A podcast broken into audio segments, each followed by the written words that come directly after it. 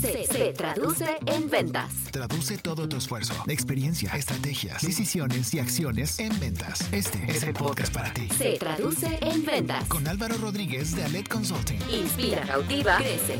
Contáctanos y solicita informes para consultoría comercial y de negocio. En Alet Consulting realizamos un diagnóstico profundo de tu empresa. Te ayudamos a crear un plan de trabajo, estrategias comerciales y te brindamos los pasos clave para que puedas lograr tus objetivos comerciales. Hola, ¿qué tal? Bienvenidos al episodio 60 de Se Traduce en Ventas. Yo soy Álvaro Rodríguez y me da mucho gusto que nos acompañes, que nos escuches, que nos estés viendo. El episodio de hoy va dedicado especialmente a los creativos, a los que quieren incomodarse, a los que quieren crecer, a los que quieren conectar su creatividad con la parte comercial. Y para eso tengo a un súper invitado que quiero que conozcas y veas. Adelante. Emprendedor, conferencista, creador de contenido, podcaster en Ideas.net e intrusos creativos. Imparte cursos sobre branding, publicidad y marketing. Es fundador de Kinolab, agencia de creación audiovisual y de Winners, realizando marketing para grupos de fútbol. Ha destacado por su creatividad, su contenido de valor, su visión en los negocios, su pasión por el marketing y el storytelling. Sobresaliente por inspirar, comunicar, crear, prepararse continuamente y tener el objetivo de brindar a su audiencia herramientas indispensables en el mundo de la creatividad. En Se Traduce en Ventas. Summer.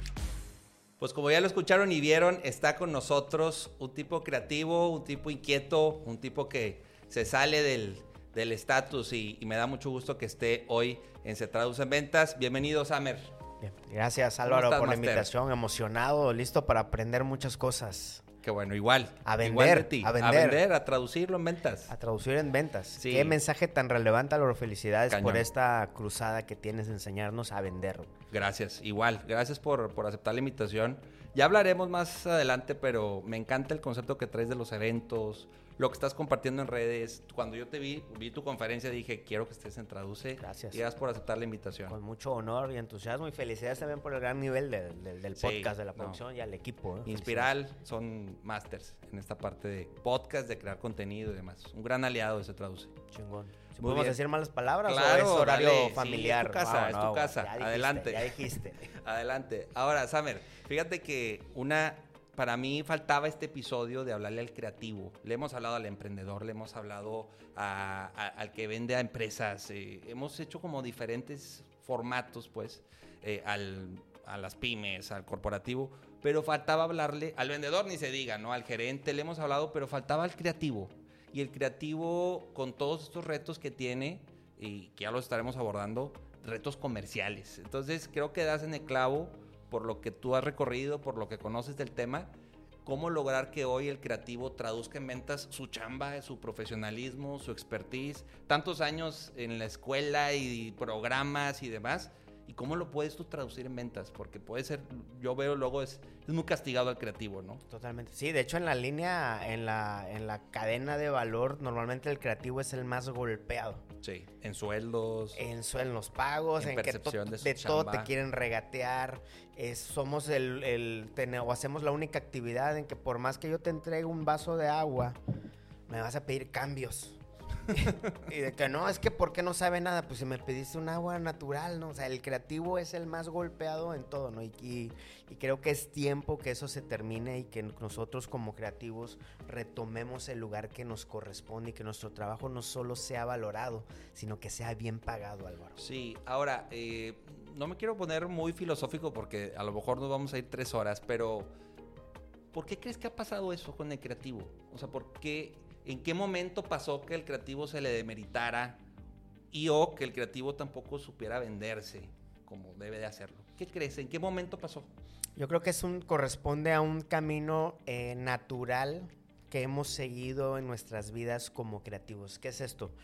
El- tú le preguntas a cualquier creativo, de hecho los que, los que estamos aquí, invariablemente, sin, sin conocerlos, me van a decir que han estudiado literatura, han estudiado cine, han estudiado cocina, han estudiado deporte, han estudiado- hemos estudiado diferentes actividades, hemos vivido o tenido una vida multidisciplinaria. Ok, sí, Pero sí. nadie nos ha dicho que en ese mix, en esa mezcla de disciplinas, es importarle meterle temas de negocio, temas de venta, temas de entendimiento de, de economía, temas de, de persuasión, temas de cotizaciones, temas comerciales, más ta, ta, ta, ta, ta, ta. Entonces, hemos recorrido muchas disciplinas, pero nos ha faltado ese componente, de tal forma que sabemos construir, sabemos hacer muy buenas creaciones, buenas ideas, pero no, no tenemos el entendimiento de negocio.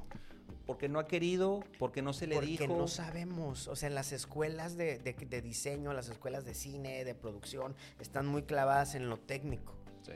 Debería haber materias, si estamos hablando de la educación tradicional, ¿no?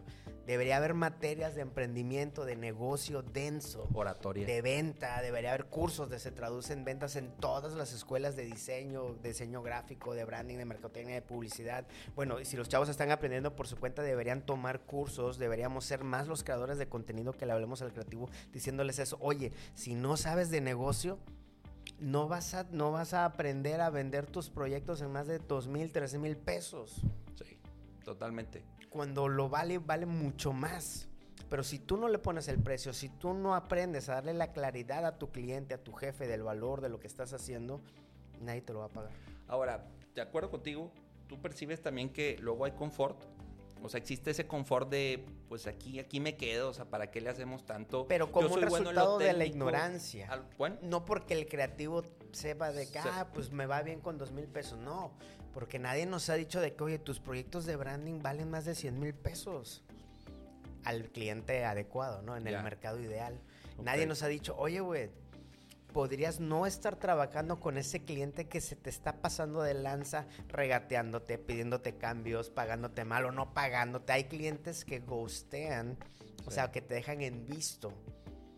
¿Qué es eso, güey? se han normalizado ciertas cosas que- Sí, que, no van, que pero- no son. Pero lo bonito es que así como podemos ver el vaso medio vacío, lo podemos ver medio lleno. ¿Por qué? Porque hay clientes buenos. Hay personas finas, educadas como tú, que sí valoran el trabajo del creativo y lo pagan. Tú tuviste la visión de invertir en un estudio, en una productora profesional para hacer tu podcast. Hay gente que no tiene esa visión. Entonces, lo que deberíamos hacer como creativos es acercarnos o ayudar a los clientes, a los profesionales que sí valoran y sí están dispuestos a invertir lo que vale la creatividad profesional, Álvaro. ¿Qué piensas? No estoy de acuerdo, estoy de acuerdo con eso. Y ahorita hablabas de la parte técnica, ¿no? Y por eso está este libro y que quiero Buenísimo. recomendar a todo creativo que nos esté El viendo. comercial, el comercial. El mito del emprendedor. Este libro habla de, de lo importante, habla de tres perfiles, Sam, en, en la parte de, de- de lo que un emprendedor debe tener, y ahorita lo conecto con el creativo, ¿no? Habla de la parte técnica, de- del perfil técnico, ¿no? Que es, yo sé, soy el máster en hacer logos, ¿no? O sea, todos los skills que se desarrollan en la parte técnica. Pero dice, bueno, esto, eso está bien, está excelente. De hecho, aquí habla de, de la historia de, de una chica que tiene una panadería. Dice, eres muy buena haciendo panes, la parte técnica.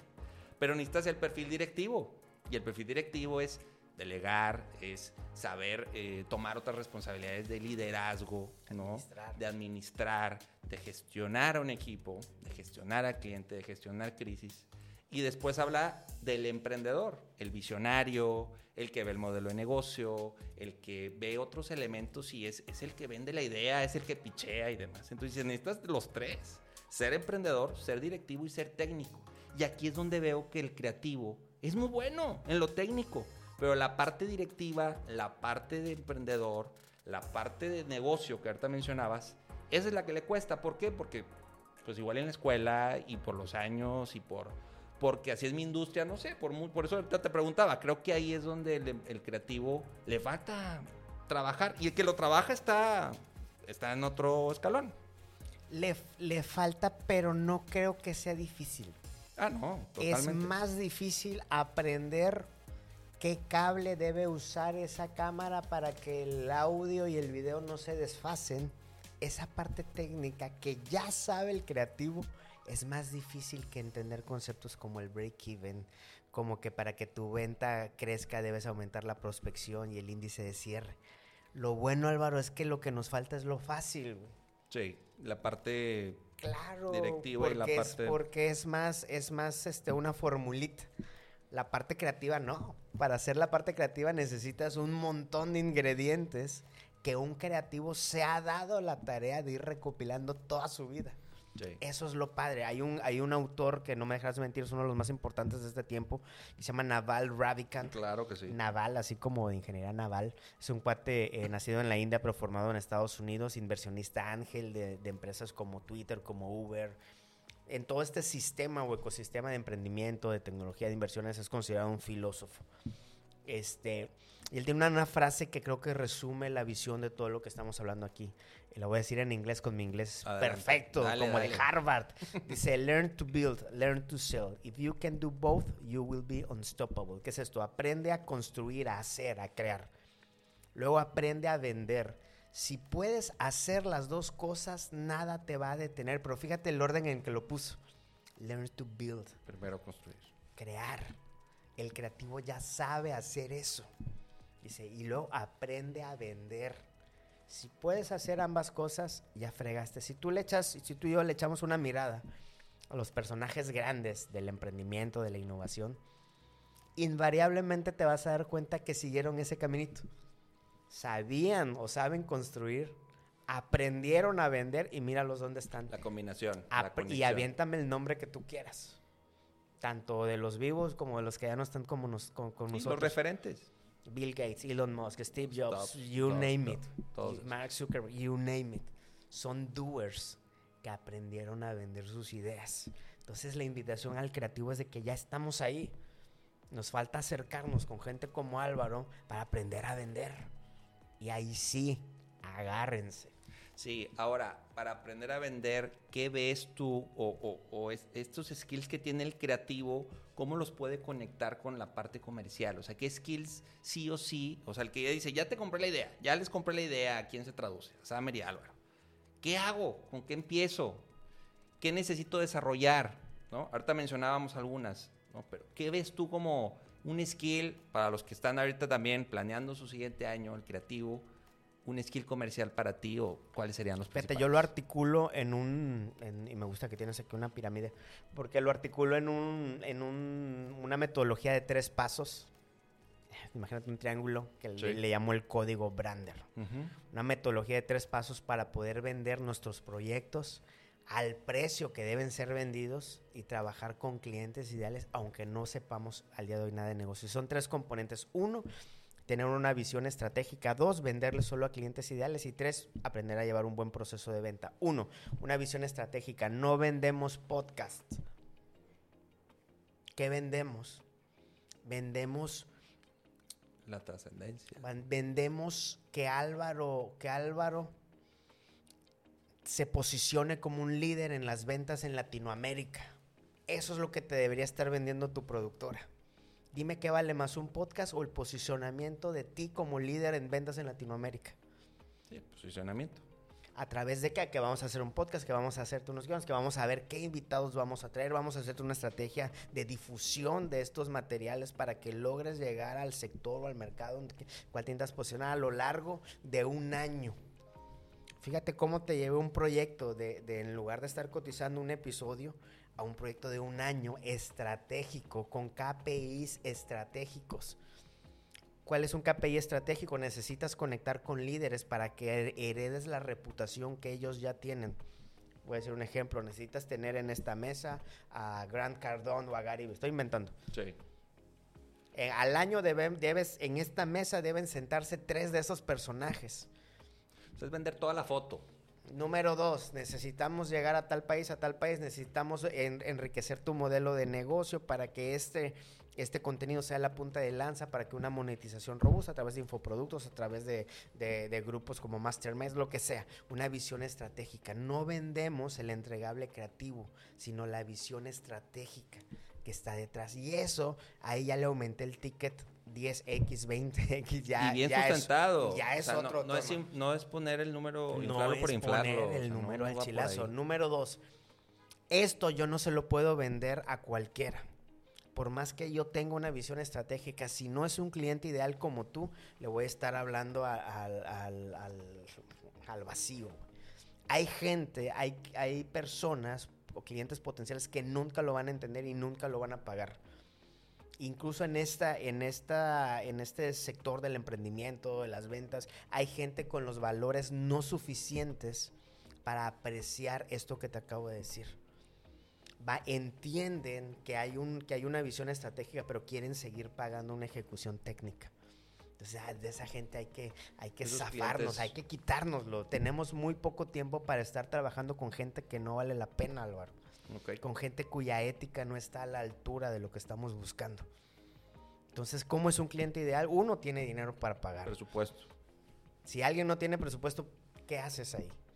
Sí, hay que ayudar causas y todo, pero eso es otra cosa y eso hay que hacerlo. Pero estando hablando de negocio, debe tener presupuesto, debe valorar tu trabajo, debe estar presente. Si tú citas a un cliente, debe estar ahí, debe, debe venir preparado, debe darte feedback, debe dejarte trabajar, debe ayudarte a construir. Hay varios criterios que tú puedes, con los que tú puedes saber si estás trabajando con un cliente ideal. Y número tres, llevar un buen proceso de venta. Ok, ya enriquecí mi, mi producto, mi servicio con una visión estratégica. Ya sé que este lead ¿A es un quién voy? cliente ideal.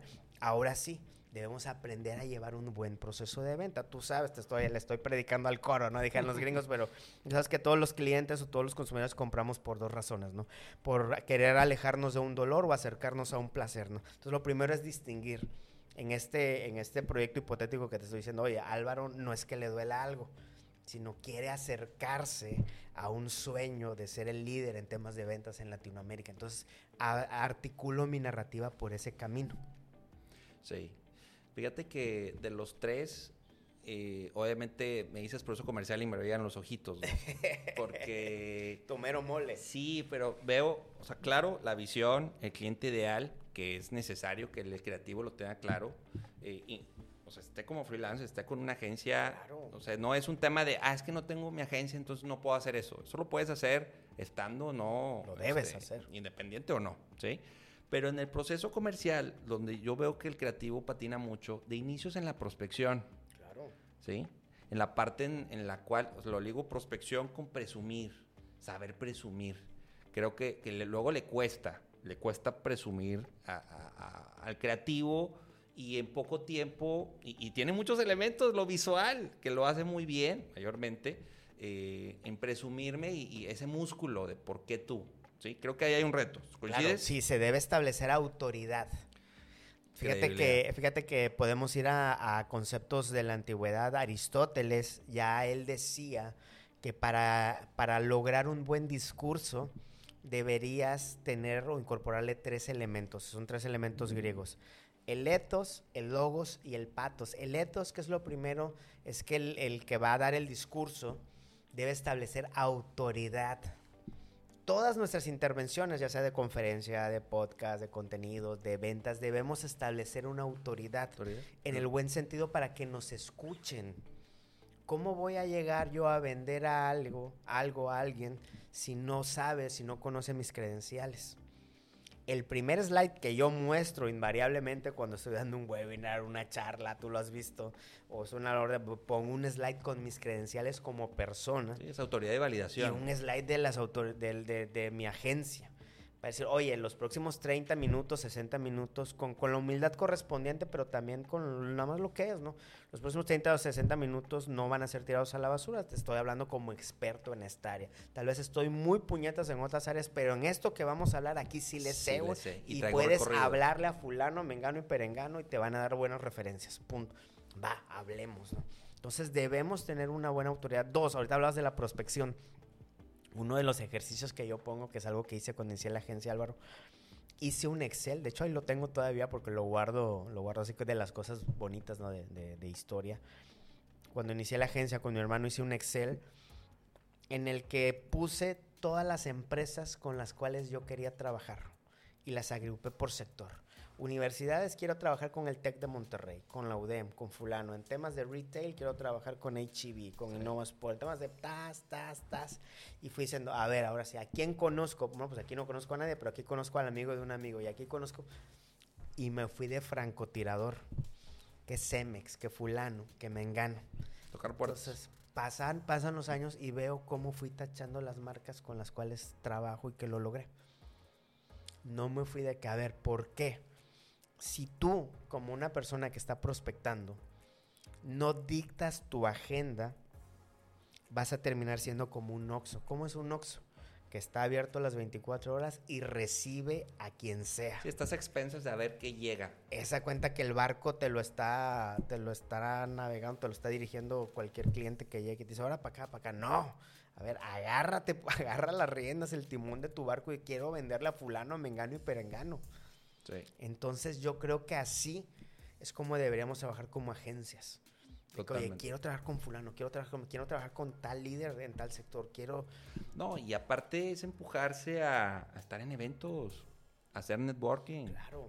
a crear tu conferencia. Tenemos un episodio donde hablamos tu podcast, tu newsletter. O sea, esa parte de, pues también hay que incomodarse y estar en expos, en congresos, en, en lugares que, que el creativo luego, no, es que yo soy más de bajo perfil, yo soy más de... No, no, no. Sí, es no. Estar, estar donde están los tomadores de decisión también. Claro, claro. Ojo.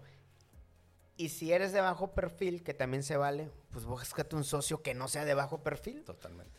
El- el Porque también otros pecan del otro extremo, Álvaro. Que están, se la pasan en eventos y la agencia anca la madre, güey. También. Sí, es un equilibrio. Sí, claro, güey. Alguien debe cuidar la operación también, ¿no? Entonces, yo creo que debe haber un trabajo introspectivo para saber de que, a ver, güey, ¿soy el backstage o soy el front, front. guy, no?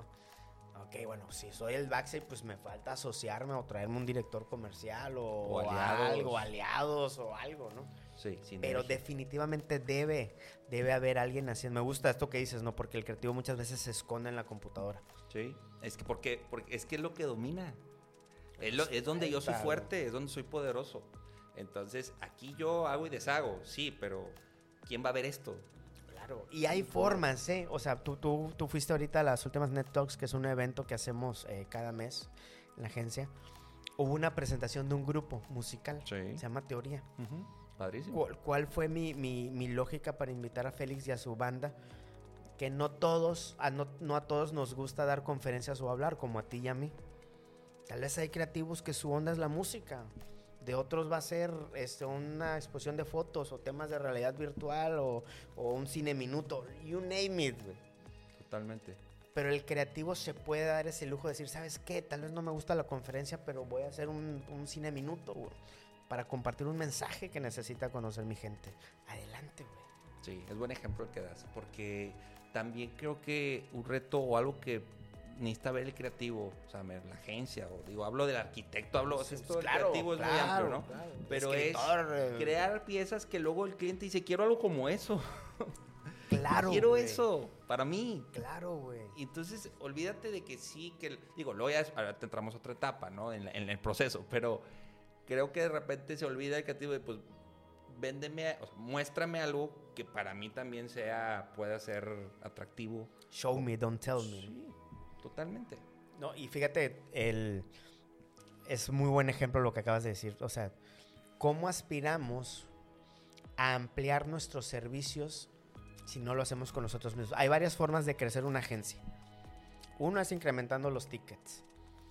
Pongamos el ejemplo de alguien que hace logos. Uno es haciendo un logo con, con una visión estratégica, ya, ya metiéndole temas de identidad de marca, incluso de estrategia de marca, se hace ya grandísimo el proyecto. Dos, alargando el proyecto.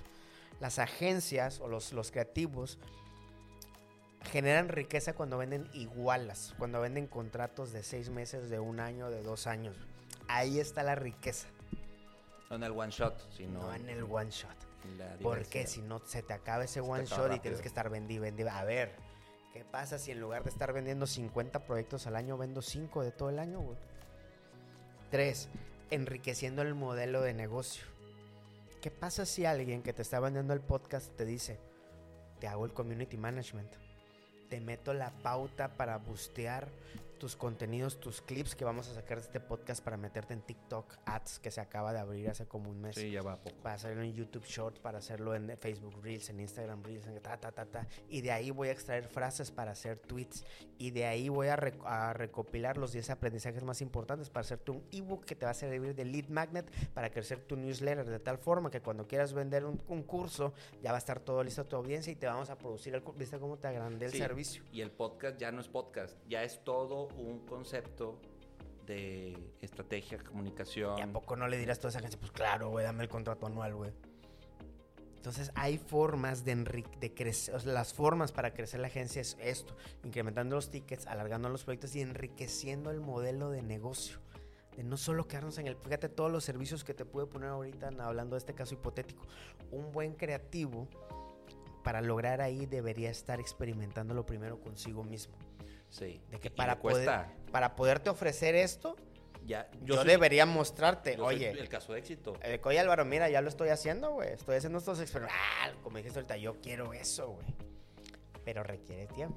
Sí, requiere tiempo y también ahí creo que estamos en otro punto donde luego hay una postura, y me pasa a mí en venta, en- como consultor comercial, qué? ¿Por qué? En, en la parte de me especializo, en tu caso, ¿no? Digo, Me especializo en marketing digital. Ese es mi fuerte. Y no le meto otros 10, 12 servicios ligados con marketing. Pero también está la otra postura de decir, no, yo le sé a marketing, a branding, le sé a logos, le sé a eventos, le sé a RP. Entonces, también luego entramos en esa disyuntiva de, ¿le sé de todo un poco o me especializo y soy el máster?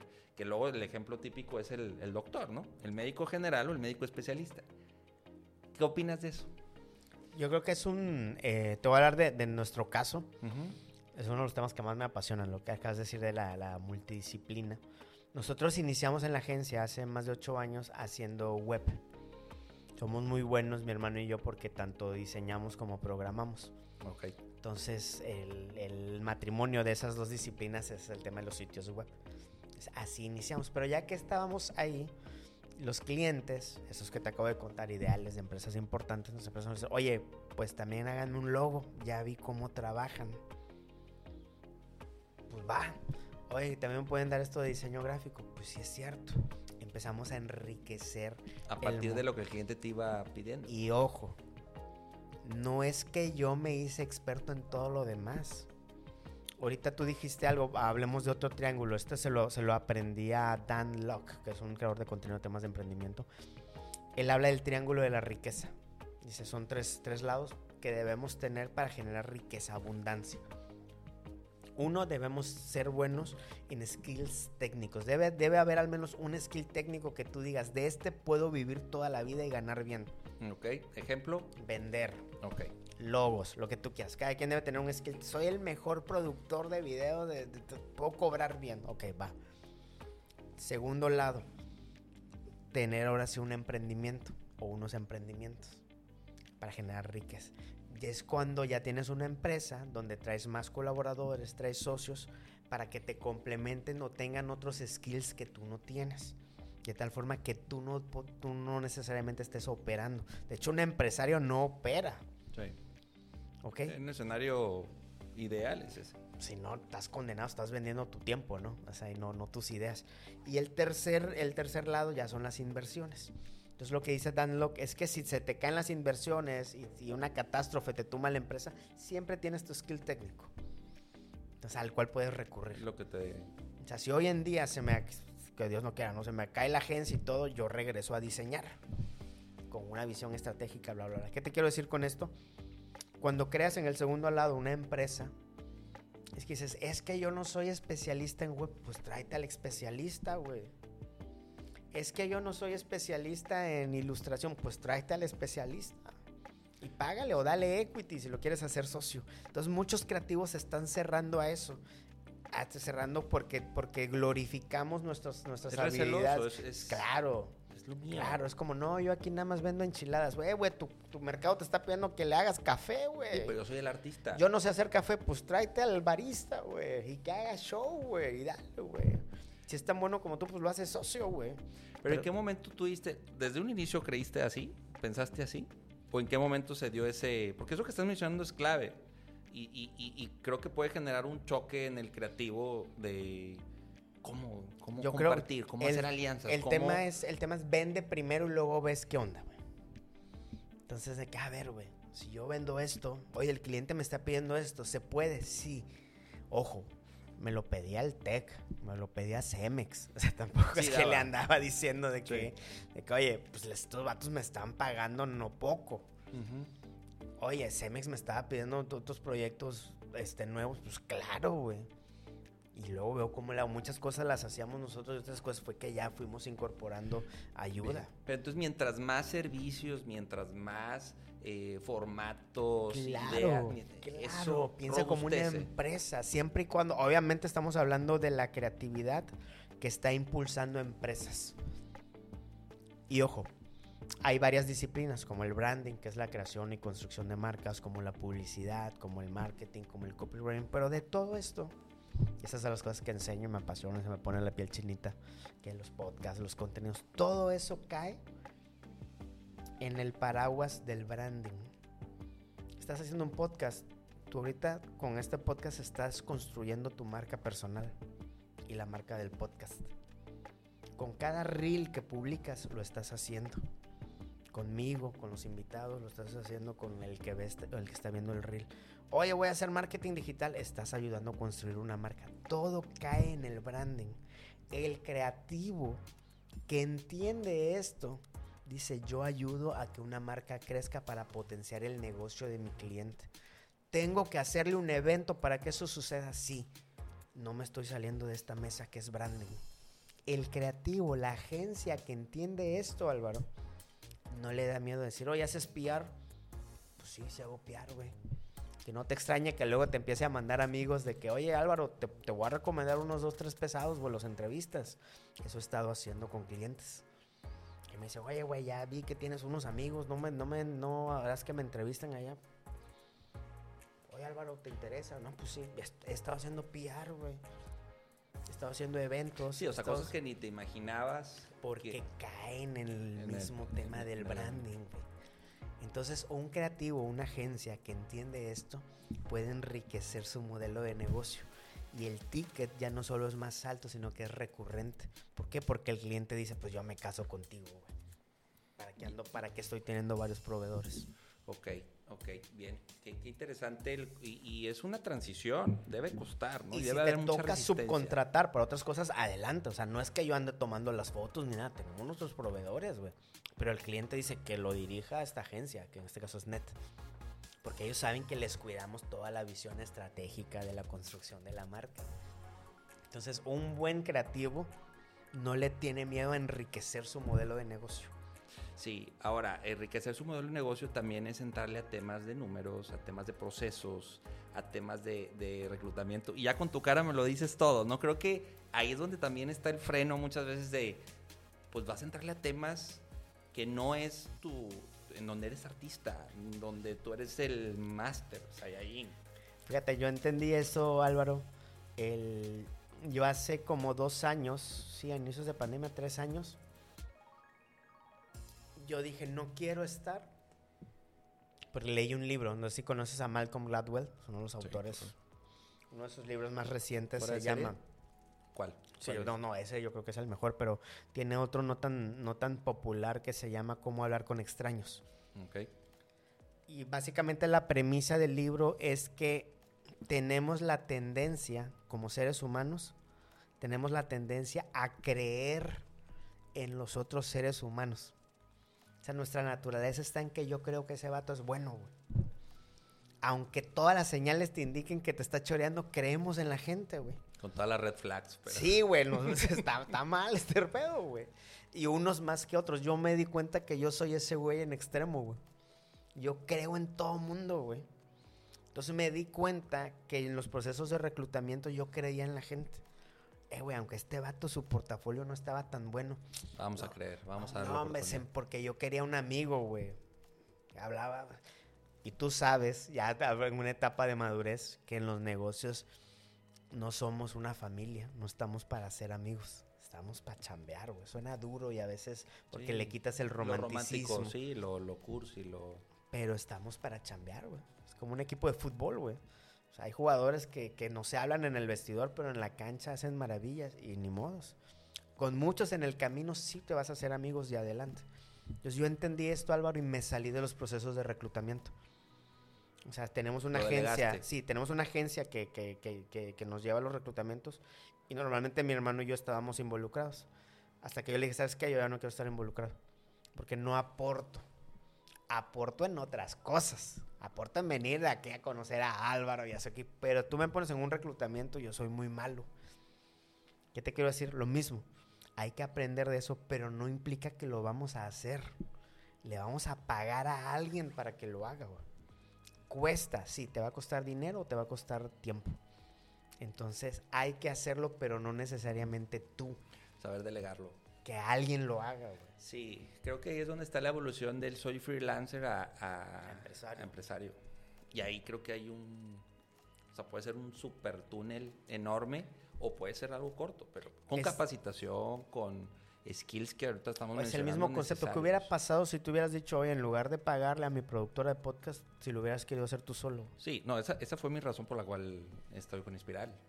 O sea, fue una, a ver, mis 5, 6, 7, 8 horas para editar, para grabar, para... Y luego sin, sin el... Y la curva de aprendizaje. curva. güey. Pero ahí es donde dices, bueno, pago por eso. Es inversión, Cuesta. no gasto. Claro, güey. Y ahí el creativo, insisto, necesitamos que se salga de la burbuja y tome, un, tome riesgos y que delegue.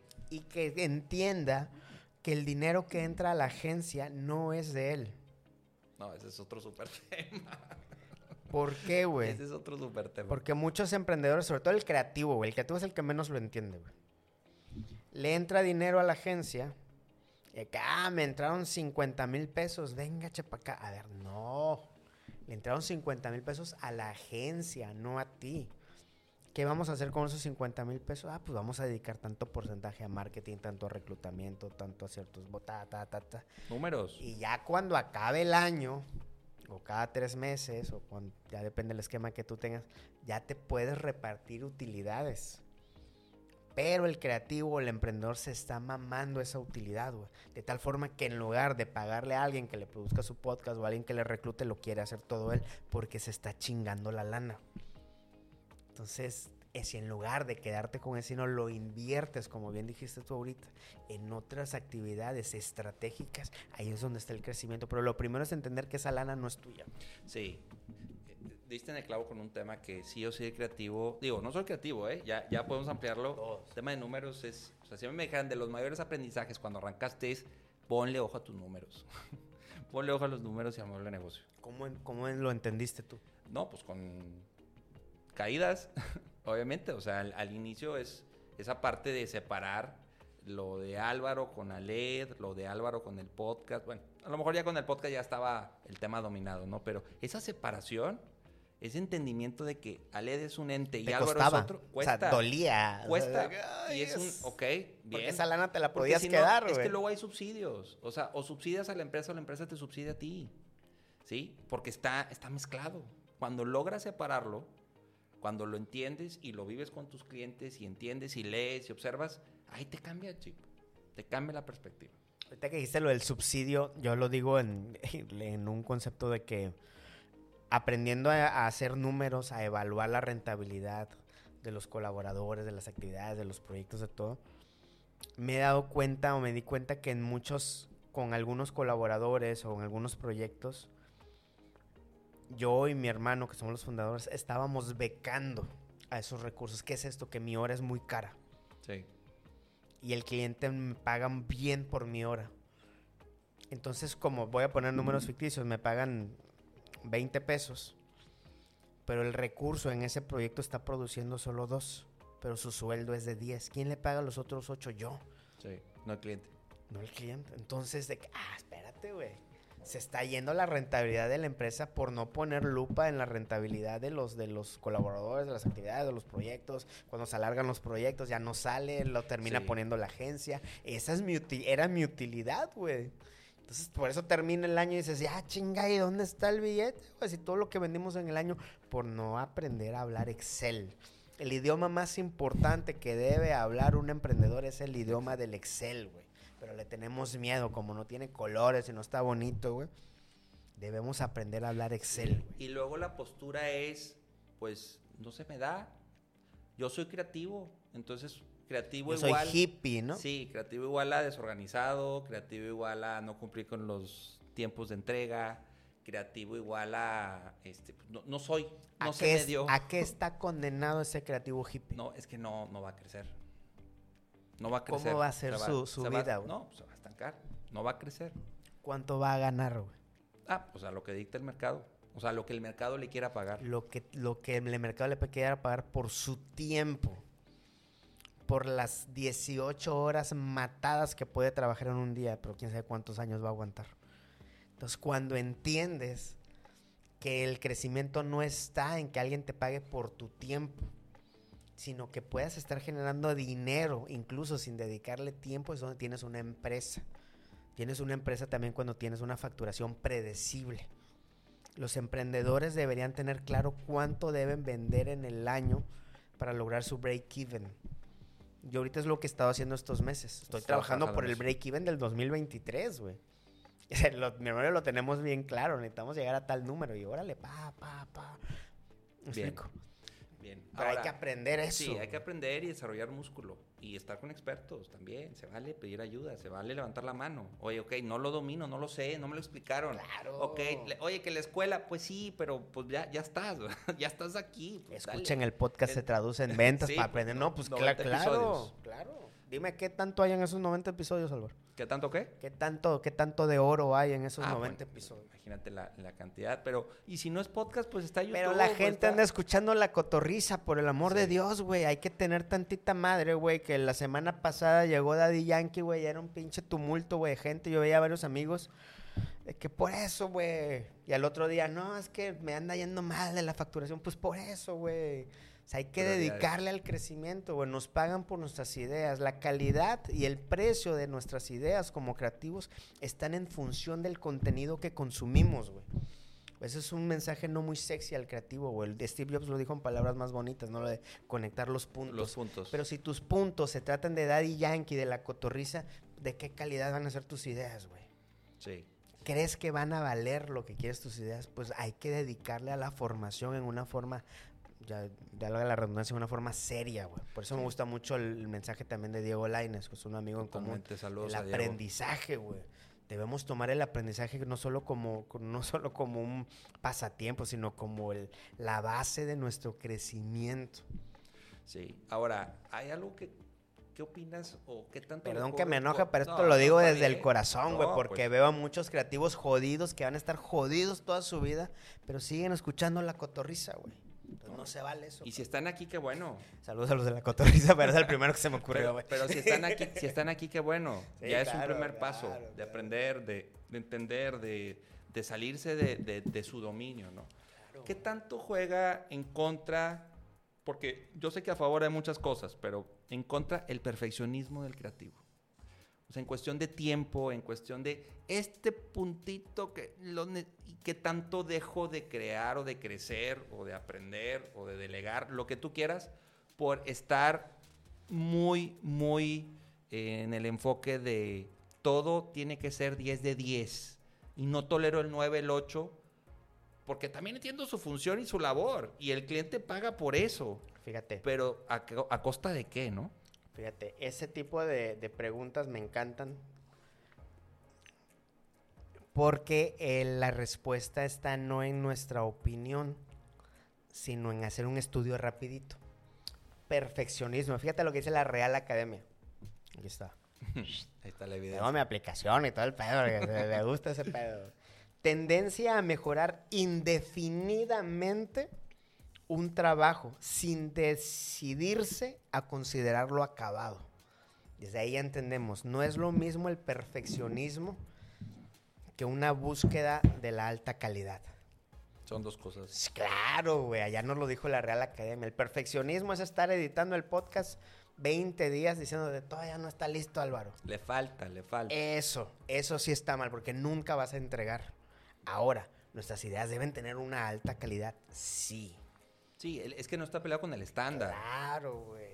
Pero hay que entregar. Es mejor un proyecto que tenga un 80% de calidad, pero bien entregado en el deadline debido, que salió al mercado, a que algo que se sigue perfeccionando nunca ve la luz. ¿Por qué? Porque este de acá te va a permitir tener hallazgos para generar un- una iteración, piloto. una segunda versión. Es la mentalidad de, de Spring, del Design Sí, Thinking, de innovación, un 1.0. always beta. O sea, hay que estar iterando. las, a los ejemplos cliché, el iPhone cuando salió al mercado no estaba tan bueno, no Facebook, Instagram, you name it, güey. Sí, Salen lo- perfectibles los Sí, productos. Tuvimos a Aarón Benítez, que ya, ya lo conociste, y, y él hablaba también de, pues por eso las actualizaciones en Windows. O sea, lo dicen así, pero realmente es, me di cuenta de cosas que no están Claro, y, y hay Pero que ¿cómo se dieron ajustar. cuenta? El usuario, ¿no? Lo- ya, ya en la vida real, ya en la vida real. Entonces, y sigue habiendo actualizaciones. Entonces el perfecto y yo tenemos amigos que han estado trabajando años en sus proyectos y no los liberan porque cayeron en la trampa del perfeccionismo Sí. O en el síndrome del impostor por el otro lado. Que no que me la es- creo, que me... Entonces hay que liberar, güey. Todo lo que vayamos a hacer tú y yo, a menos que nos apellidemos este Da Vinci, lo que sea, todo lo eh, Borges, lo que todo lo que vamos a hacer tú y yo es perfectible, güey. Hay que tener eso eso en, en en mente. y seas Todo es no. perfectible, exactamente, todo es perfectible, güey. De acuerdo con eso. Pero, pero decía Borges, este, que es mi escritor favorito, palabras más, palabras menos, que dice, publicamos para no pasarnos la vida haciendo borradores. Hay que publicar, güey. Que Si no vas a estar editando un borrador toda la vida, güey. Hay que sacar el libro, güey. Hay que sacar el podcast. No, Por eso que- felicidades, güey. Ese rato te decía detrás de cámaras que estás llegando a cuántos episodios. 90. ¿Cuántos 90 episodios? episodios. ¿Cuántos podcasts llegaron nada más a tres episodios? A cinco episodios y la gente se desanimó porque no se hicieron virales, güey. Sí. 90 episodios es algo de respeto, güey. No, bueno, yo, y yo te la te diré a ti cuántos eventos has organizado, cuántos llevas.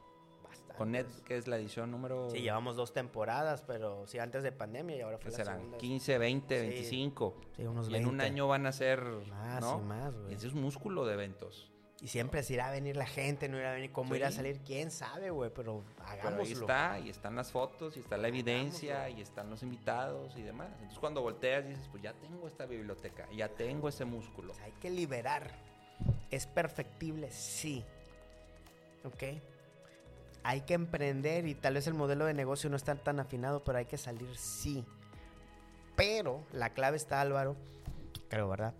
Hay un autor buenísimo que se llama Robert Greene, Ah, sí, el de las leyes de poder. Él es el poder, el, poder de la seducción, el mastery. Pero en mastery, un librazo, él habla de la práctica deliberada. ¿Qué es esto?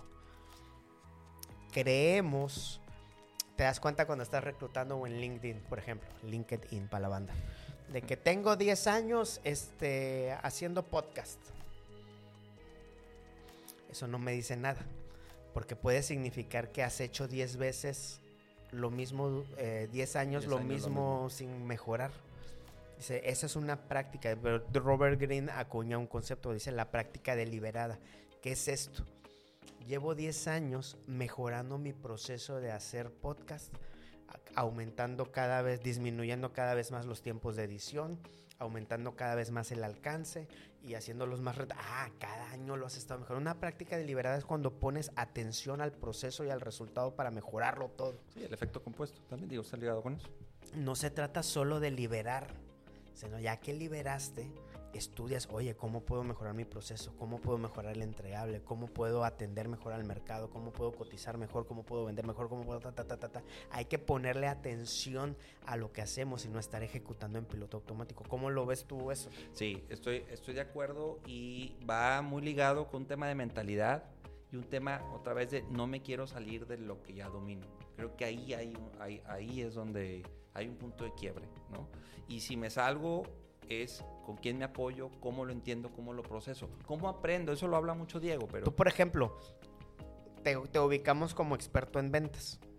¿Pero qué otras disciplinas te apasionan o qué otras disciplinas has estudiado? ligado con... No, no, no, de todo, todo en la vida. Bueno. Hobbies y la madre. Ah, bueno, a mí me encanta bailar, disfruto mucho el, el baile, disfruto mucho el fútbol, disfruto mucho leer, disfruto mucho hacer networking, me encantan eh, eventos, o sea, la parte de eventos también, y la he conectado con, con Aled. Eh, el tema de procesos me apasiona y es algo que he ido perfeccionando. O sea, Aled me ha enseñado a entender los procesos, ¿no? Porque es, digo, estoy con un consultor que es, es ingeniero y con ciertos clientes hemos aplicado procesos. Entonces, ¿cómo entender el cómo va caminando, cómo va el flujo, ¿no? Y cómo mapeas todo eso, a mí me gusta mucho. Lo Fíjate, disfruto. Como varios de, varias de estas, de estas cosas que me mencionaste ahorita o de actividades, las traes ahorita en este momento a la mesa. sea, tú sin darte cuenta, estás haciendo un buen networking, eres un buen entrevistador, este, tienes buena presencia en la cámara, sabes hablar. Y me explico. O sea, no es un tema de que nada más vendo y no. y, listo, sí. Traes una multidisciplina que te, que te, que la traes a flor de piel, güey. Te lo digo esto por lo que decías, te sales de que no es nada más de que "Ay, soy un vendedor. O no, No, pues, hay que aprender a bailar, hay que aprender al fútbol y todo lo que dijiste. Y mu- y Sí. de seguro traes más cosas, güey. Pero no hay que tenerle miedo a la multidisciplina. Sí, a lo integral también. De acuerdo con eso. Ahora, eh, algo también que veo, Samer, y, y quiero que lo conectes con lo que estás aprendiendo viendo en Branders, ¿no? Y Ahorita platícame qué es Branders, pero ciertos hallazgos, creo que también la etapa de, de cotizar, negociar, ahí es donde también patina mucho creativo, ¿no? Hablando del proceso comercial, hablamos de prospección, ya hablamos de presentar eh, ante el cliente, pichar, pero en esa recta final de cotizar tiempos, el número que debe ser, que ya medio lo abordaste, pero negociar y cerrar, ¿cómo le duele, no? Sí, Oye, son- sí te compro, pero hazme el descuento. Va, claro, fum. Sí te compro, pero este, en vez de dos cámaras, cuatro. Ok, va. ¿Le cuesta o es un mito? ¿Cómo, cómo lo ves tú? Y, es, y tú, tú que eres experto en eso, ¿no? No es lo mismo vender que cerrar. Sí. es que es, es- es el, es el punto de quiebre. Es el punto de quiebre. Es, el- es en el maratón del 40 al 42. Y, y, y muchos errores o muchos que vendemos cometemos el error de que ya el cliente se enganchó al cierre y regresamos a la venta, ¿no? Sí. Y no, güey, ya cerró, ya págame, güey. Digo, ya, ya luego vemos un upsell o lo que tú quieras. Uno de los, de los criterios que yo he aprendido a incorporar en mi narrativa de venta es que sé o sabemos cotizar. ¿Qué es esto? Cada proyecto tenemos un Excel o un diagrama de Gantt con todas las intervenciones de cada recurso, de cada colaborador. ¿Cuánto va a participar el director creativo? ¿Cuánto va a participar el fulano, el copy, el diseñador? ¿Cuántas horas le va a invertir? ¿Cuántas, cuántas presentaciones vamos a hacer al cliente? ¿Cuántos rounds de cambio? ¿Cuánto tiempo le vamos a invertir a, a investigar, a hacer todo? De o sea, digamos que ya tienes un alto porcentaje de cotización de tu siguiente prospecto. Sí, pero a lo que no conoces. pero a lo sí, y a lo que me a lo, lo que te quiero comentar es de que si esto fuera un taco, yo ya sé cuántos gramos de carne, cuántos mililitros de aceite lleva cada taco, güey. Cuántos gramos de sal, ya te estoy exagerando, ¿no? ¿Cuántos No, pero ya tienes todos los elementos. ¿Qué pasa, güey? Que eso me da un costo operativo de 100 pesos. Le agrego al menos un 20% de overhead o de, o de gastos. Y un 35% de utilidad. De tal forma que me cuesta internamente 100 pesos, pero el precio al cliente es de 155 pesos. Si el cliente llega y me dice, oye, güey, déjamelo en menos. Pues no puedo, güey. Le tengo que quitar algo. Con los clientes con los que tengo confianza les muestro ese Excel. Y digo, aquí está, mira, este es el proyecto, este es el proyecto Le completo. muestras las entrañas. Sí, güey, porque el- ellos saben que yo tengo que hacer negocio, güey. El porcentaje de utilidad no es ningún secreto, ni el overhead. Que ellos mismos, un cliente ideal, habla Excel, güey, porque está cuidando su presupuesto. Entonces, de que, eh, güey, aquí está, güey, no creas, no creas que estoy siendo desleal, ni estoy fuera de mercado, ni nada. Alguien que te cotice menos que esto, güey, te va a dejar tirado. ¿Por qué? Alguien que cotice y se brinque el Excel te están cotizando al chilazo. De tal forma que eso que yo le estoy vendiendo 155 pesos, y él se lo venden en 50 pesos, ese proveedor le digo, te está cobrando, te está cotizando mal. Te va a dejar tirado a medio, a medio proyecto, que es lo que pasa en la mayoría de los creativos. Porque Te no le dan dejan- los números después Porque no de... le, se le acaba la gasolina, güey. Y tiene que ir a vender otro proyecto de 50 pesos a otro cliente. Y no ha terminado de entregarle a este, güey. Entonces tiene que estar agarrando gasolina porque no cotizó bien, güey. Porque no supo cuántos gramos de cebolla hay que ponerle al taco, güey. Porque no supo cuánto todo, güey. O sea, en la toma de decisión del cliente, el cotizar bien puede ser el factor que detone que te Claro, o no. claro, porque les digo, la mayoría, Álvaro, ya pasaron por estas malas experiencias. Un cliente ideal ya Sí. pasó. Ya, Ya le- pagó, ya le vieron la cara. ya le vieron la cara, ya pagó 50 pesos y sabe que lo barato sale caro. Dice, pues claro, güey, mejor voy a pagar el triple por alguien que me está especificando que si me apruebas hoy nos vamos a ver tal día, tal día, tal día en el diagrama de Gantt. Vamos a ver, estas van a ser los rounds de cambio, vas a opinar aquí, necesito que agendes aquí, ta, ta, y va a haber una project manager que te va a estar Pues poniendo estás hablando de borre. estructura. Y esto vamos a dar estructura. Y el creativo dice, estructura, me pones en un cuadro y me quiero No, salir de ahí. estructura te pone en un Estructura. cuadro grande, caro. El, el creativo está en un cuadro chiquito, barato.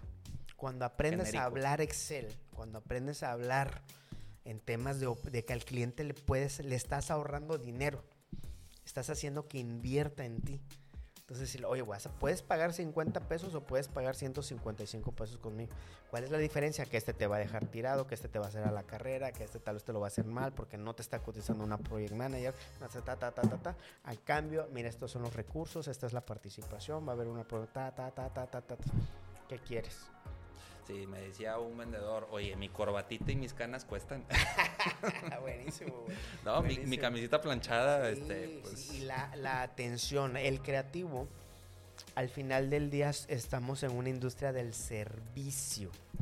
Esto lo entienden pocos, Álvaro, en, en- en lo que enseño en Branders, que es una escuela de emprendimiento creativo para chavos que van a poner su agencia o tienen su agencia. Estamos en la industria del servicio. Nos pagan o vendemos servicio, atención. Sí, no estamos vendiendo un producto. No estás comprando tú ahorita el video del podcast. Estás pagando que te atiendan bien, que atiendan bien a tu invitado, que te entreguen en tiempo y forma, que Sí. te contesten los mensajes, que te expliquen, tas, tas, tas, tas, y eso se cobra. Y se cobra bien. El creativo, el emprendedor creativo que entiende esto, mejora su servicio y lo cobra. Dice, decías en un post en, en LinkedIn de el diablo está en los detalles. ¿no? Y esto que estás mencionando son los detalles, son los puntos finos, son los lo que marca la diferencia entre te veo y no valoro tu trabajo y te regateo, aún ni para qué le regateo, me voy a ver mal. O, o- o mejor me hago un lado porque no está incluso la agencia a la altura, no estoy a la altura de la agencia. Cuando muchas veces no está a mi altura, no está a mi nivel como cliente, no estoy al nivel de lo, del que tengo enfrente. Es cambiar también esa...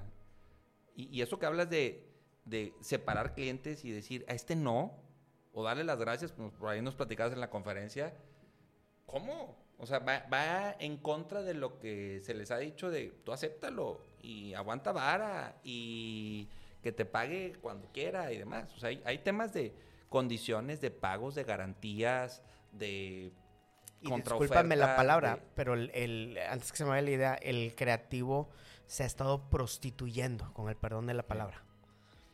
Está trabajando o hemos estado trabajando para el que sea que traiga lana. Y no debe ser así, Álvaro. Perdón que te interrumpí, pero es prácticamente lo es- que es estabas diciendo. Es eso.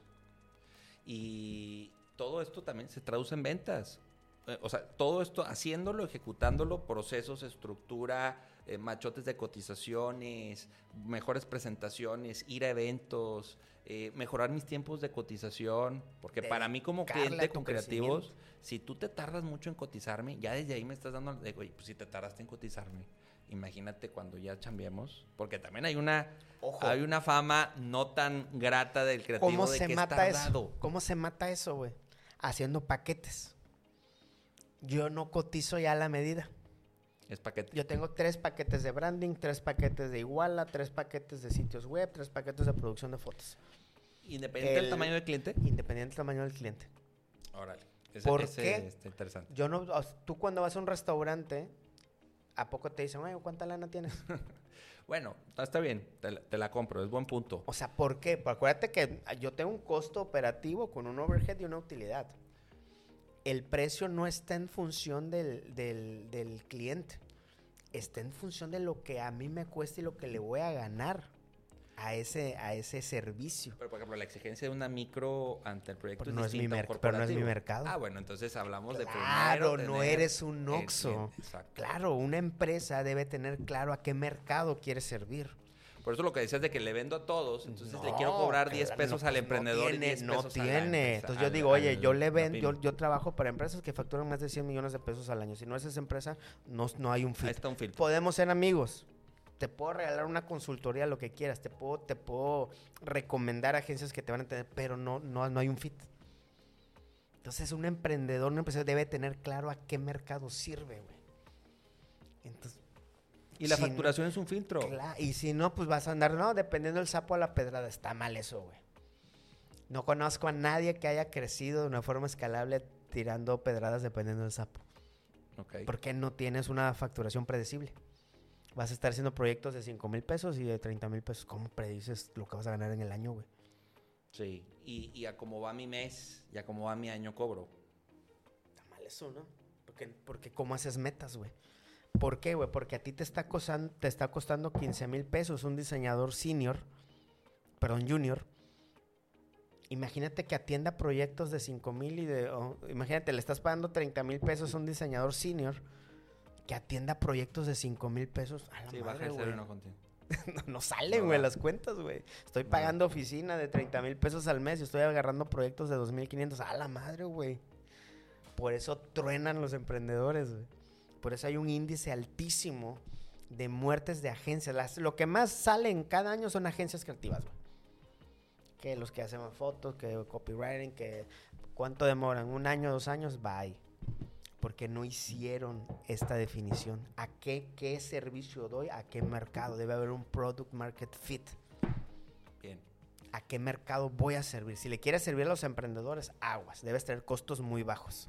Sí, costos bajos y también el... Para no salirte del mercado. Sí, y el proceso de toma de decisiones es muy diferente de un emprendedor ¿Por al qué? un corporativo. Porque el emprendedor le duele porque es su lana, de su Luego como bolsa. gasto. Y es de su lana personal. Ujú. El, el corporativo está administrando una lana gigante Sí, de, y de tiene un que corporativo. De un corporativo, güey. Sí. Tiene sus KPIs, tiene diferentes. Pero a trabajar con un emprendedor, aguas, los proyectos que cada vez menos hemos estado haciendo son los de marca personal. Ok. Por lo mismo. Sí. Porque nos buscaban muchos emprendedores de que no, es que. Porque hemos hecho unas marcas personales de líderes como Gus Marcos, como Oso Traba. Y ya no, es que yo quiero eso. Y los, y bueno, hay que echarle la mano. Pero no, no sale, güey. Oye, güey, la neta es que no me sale. Eh, güey, échame la mano. A ver, no hay un fit. El costo, los costos operativos mensuales que traemos de la agencia no corresponden a lo que puede pagar un emprendedor cualquiera. Cualquiera sin ser despectivo, sino eh, es hablando de, de los- Sí. los- la mayoría. Es pues, que de se vale mayoría. trabajar también con emprendedores y con micros. Sí, si totalmente, y las necesitan. Si tus costos están en ese mercado, está bien. Ahora, ¿qué opinas de dar ese dulce o que el cliente dice, bueno, sí, pero dame una prueba, dame una evidencia, hazme un... ¿qué Si es un cliente ideal, yo lo hago. Si eres Cemex, si eres... Claro, güey. Así me he ganado sí. esos clientes. Estoy de acuerdo contigo. Claro, güey. Oye, si te habla Cemex, güey, ¿a poco no le vas a hacer una Sí, un demo de te un... quiere validar, Claro, güey. Se Se, vale. vale. se vale. se vale. Si es un cliente ideal, güey. Si viene mi tía, la que dice que está emprendiendo y que no tiene ni idea ni presupuesto, ah, pues con todo el cariño, tía. Ahora, si tú dices pro bono, por un tema de aportación al mundo, bien. Una de las cosas Adelante. que les, que les, que les los invito a, a- a los chavos que, ahorita los que pasaron en la primera generación de, de branders, es a buscar una causa a la cual servir. ¿Qué te quiero decir con esto, Álvaro? Creo que, que sí hay que servir, pero a causas non-profit. Ok, buen- buena, buena perspectiva. Pero yo no le puedo servir a alguien que sí está buscando el profit. A ver, güey, si tú quieres profit, inviértele. Ahora, si estás ayudando a niños de escasos recursos, dime cuándo empezamos con pro bono. Pero si tú quieres hacer lana, no te voy a regalar mi trabajo. Si quieres ayudar a niños ahorita en la Navidad o todo el año, va, güey. Mañana empezamos, güey. ¿Por qué? Porque hay gente aprovechada. Están en la búsqueda del profit de que, oye Álvaro, pues dame el curso gratis. Ah, chinga, güey. Sí. Ahora, si viene una escuela de una comunidad rural y te piden un curso gratis, ¿a poco no se lo das, güey? No, claro, con todo gusto. Pero un güey Sí, que sí, está sí. buscando lana, que valorar potencial. Sea, no se vale, ¿no? Y que sí, que no. Saberlo separar, Claro, saberlo güey, distinguir. Y saber decir que no también. Claro, güey. Y no son mensajes muy sexys lo que estamos diciendo ahorita. Pero si no lo entiende el emprendedor, está destinado a morir, güey. Muy bien. Oye, pues hay que grabar otro. No, pero, pero bueno, como resumen, ¿qué piensas de todo No, esto? estoy de ¿Con acuerdo. qué se debería ir el emprendedor, Bueno, que- el creativo? que De hecho, es mi escucha? siguiente pregunta. O sea, para ti, eh, ¿qué, qué se traduce en ventas? O sea, ya en resumen, ¿qué se termina traduciendo en ventas para ti? Y luego voy yo. Cuando hacemos crecer a nuestro cliente, hay que dejar, como creativos, hay que dejar de, de- trabajar en un culto al ego. Es que mis diseños están bien chidos, es que mis podcasts salen con una, o mis videopodcasts con una corrección de color digna de Netflix. Eso vale madre, güey. Lo que importa es que lo que tú como creativo hagas se traduzca en ventas de tu cliente y punto final, güey. El creativo que entiende eso, güey, ya chingó. Cuando dejas de hablar de la corrección de color, de, de los del logo bonito que hice en Ilustrador o primero lo dibujé en lápiz. A ver, güey, eso es secundario. Es el árbol, ¿no? Es La pregunta es, ¿se Estamos está traduciendo en ventas de tu cliente, sí o no? Sí. Ahora sí hablemos de los colores y de la música y de la corrección de color, de los LUTs, de lo que quieras. Pero lo primero es que deberíamos estar haciendo que nuestros clientes, las empresas de nuestros clientes crezcan, que se traduzca en ventas. Sí, la visión estratégica, lo que mencionaste al inicio, en el triángulo, ¿no? O sea, la parte técnica sí, pero la visión estratégica ahí detona y, le, y, y hay una parte educativa hacia el cliente, porque muchas veces el cliente no sabe lo que quiere. Y la invitación es que se lleve, que se lleven de lema el nombre de tu podcast. Se traduce en ventas. Deberíamos trabajar para que todo lo que hagamos se traduzca en ventas. ventas. Y entenderlo así. El creativo que entiende eso, güey, learn to build, learn to sell, se va a hacer, nada lo va a detener. Muy bien, pues hay que invitar, invito yo al creativo a que se incomode, a que haga lo que no imaginaba que iba a hacer, que tome nota de estos, de este episodio, de lo que Samer ha, ha recomendado hoy, las buenas prácticas y lo que le ha servido para crecer, para hacer lo que hoy es. Samer, pues un gusto, un gusto tenerse en Traduce. No me quiero ir obviamente sin preguntarte porque sé que eres un devorador de libros. Como tú. Como- sí. Tre- tres libros. Déjalo en tres. Yo sé que si te pido 30 me los vas a dar, pero Los tengo claros. Tres libros. Número tres, el mejor libro que leí en el año por recomendación de Diego Laines se llama So Good They Can't Ignore You de Cal Newport. Sé tan bueno que no, que no te puedan ignorar. Eso desmiente el tema de- del consejo de que sigue tu pasión. Sí. Empieza el libro incluso desmintiendo, desmintiendo a una vaca sagrada como Steve Jobs, que dijo eso en su discurso de El Stanford. famoso discurso. Y él dice, si Steve Jobs hubiera hecho eso, güey, el vato no se hubiera metido a las computadoras, porque el vato era hippie. Su pasión era otra. Ese libro te, te quita un gran peso de encima de que, ay, ¿cuál será mi pasión. pasión? A ver, ponte a jalar y haz lo mejor que puedas en todo lo que hagas, güey. Y ahí solito te vas a ir acomodando donde está el valor si le pones la atención debida. Número dos, definitivamente el almanaque de Naval Ravikant. Este pensador que, que comentamos hace rato es un libro que él no escribió, sino que otro vato le pidió permiso para recopilar sus mejores ideas de Twitter, de los podcasts, de entrevistas, que es un gran pensador, güey. El almanaque de Naval Ravikant. Y número uno, yo creo, Álvaro, la realidad y todo lo que sabemos está en función de la riqueza de nuestro lenguaje. Tú entiendes y yo entiendo el mundo en función de lo rico que es nuestro lenguaje. Cuando aprendemos a que la luna no solo es la luna, sino es el reflejo del tiempo, ya la luna es más bonita. Deberíamos aprender, deberíamos estudiar poesía. El mejor libro de poesía que se ha escrito en español, o los mejores libros los escribió Jorge Luis Borges, un autor argentino del, me que es de tus top. y hay un libro que se llama La Poesía Completa, donde se recopilan todos los poemas que escribió este autor, que no es una poesía cheesy ni romántica, sino es un poco más filosófica, más, más este, abstracta, de un lenguaje espectacular, que te abre, te abre el camino a una realidad más, más vasta, más, más rica. La Poesía Completa de Jorge Luis Borges. Excelente. Y para los que, pues, si no, googleenlo o váyanse al chat de el que salió, el de GPT. Claro, Y ahí le y te lo Oye, eso es otro episodio. Eh, está cañón. Sí, Está es- muy cabrón, Tengo que hacer un episodio de eso. está cabrón. Está o sea, lo que estoy viendo, lo que está saliendo en Twitter, lo que está viendo en TikTok, es sorprendente. Así, así rápido, güey. ¿Que ¿Eres de los que creen que le va a quitar la chamba al creativo o que lo va a potenciar? Bueno, no toqué el tema de las apps, que es un tema sensible para el creativo. Las apps, tipo, o sea, que te están haciendo, que están sustituyendo para muchos Yo clientes. las amo, güey. ¿Sí? Yo soy usuario de temas de inteligencia artificial, güey. O sea, soy usuario de, bueno, de Mid Journey, ya no vamos a hablar de eso, pero yo creo... León, pero primero responde tú, güey, no te, estás zafando de la, de la respuesta. No, yo, o sea, sí, sí hay un reto, pero eh, es la, la exigencia de temas que hemos abordado hoy y de muchos más que el creativo necesita desarrollar para que no sea eh, sustituible. Como el vendedor, que hoy el vendedor tiene que mirar a ser asesor y después consultor. Si no eres consultor de lo que tú haces y eres el vendedor tradicional del panfleto, del folleto, vas a muy, muy complicadas. En la revolución industrial, eh, cuando se empiezan a incorporar máquinas y todo este tema en la agricultura y demás industrias, hubo un movimiento que se oponía, así como muchos se están oponiendo hoy. Ese movimiento se le llaman los, lo- el ludismo.